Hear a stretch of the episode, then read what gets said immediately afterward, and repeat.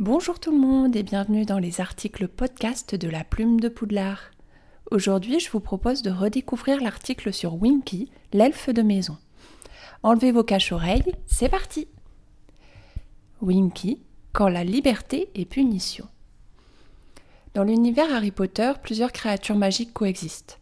Parmi elles, les elfes de maison, dont le plus célèbre, vous le savez, l'ami d'Harry Potter, Dobby. Mais aujourd'hui, nous allons vous présenter une autre elfe de maison qui est citée uniquement dans les livres. On n'a pas la chance de la voir dans les films. C'est Winky. Winky, elle est au service de la famille Croupton.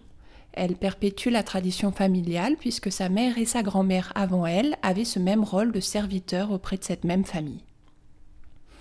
Winky est chargée par Party Croupton de surveiller son fils Junior, partisan de Voldemort, libéré en secret par ses parents de la prison d'Azkaban. Profitant d'un moment d'inattention de l'elfe, Junior vole la baguette d'Harry Potter et dessine la marque des ténèbres dans le ciel au cours de la Coupe du Monde de Quidditch.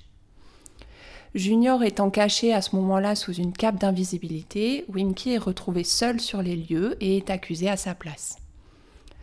Winky est alors rejetée et exclue par la famille Croupton. Elle reçoit le pire des châtiments pour elle, c'est-à-dire que la famille lui rend sa liberté. L'elfe de maison ressent cette liberté comme un immense déshonneur et une trahison envers sa famille. Rongée par la honte et la culpabilité, elle sombre alors dans l'alcoolisme et la dépression. Elle obtient un poste d'elfe de maison à Poudlard grâce à Dobby qui veille sur elle. Mais Winky est en grande détresse psychologique. Elle est rejetée par les autres elfes de Poudlard et présentera de grandes difficultés à assurer son travail dans les cuisines du château elle demeurera toujours fidèle à ses maîtres.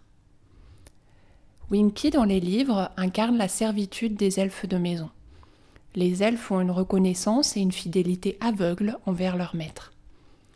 Ils n'ont pas de droit et vont jusqu'à s'infliger à eux-mêmes des sévices corporels pour s'auto-punir. Obéir et servir leur famille sont leur unique but et toute leur identité est construite autour de ça. L'esclavage des elfes de maison est totalement ancré dans les représentations inconscientes, que ce soit des sorciers, mais également des elfes eux-mêmes. On voit alors que lorsqu'elle gagne malgré elle sa liberté, Winky perd alors toute son identité. Contrairement à Dobby, qui assume et profite pleinement de sa liberté, celle de Winky la rend alors malheureuse et entrave gravement son bonheur et son épanouissement. Elle sera alors très en colère contre Dobby, qui est si heureux d'être libre et qui demande à être rémunéré pour son travail, mais également contre Hermione, qui créera la société d'aide à la libération des elfes. Winky ne sortira jamais vraiment de sa dépendance, mais elle prendra part à la bataille de Poudlard en se battant aux côtés des autres elfes de maison. Et vous, qu'est-ce que vous pensez de l'esclavage des elfes de maison? Est-ce que pour vous, euh, il faut faire comme Hermione et les libérer à tout prix? Ou est-ce qu'il faut maintenir cette dépendance? On attend vos réponses en commentaire. Restez magique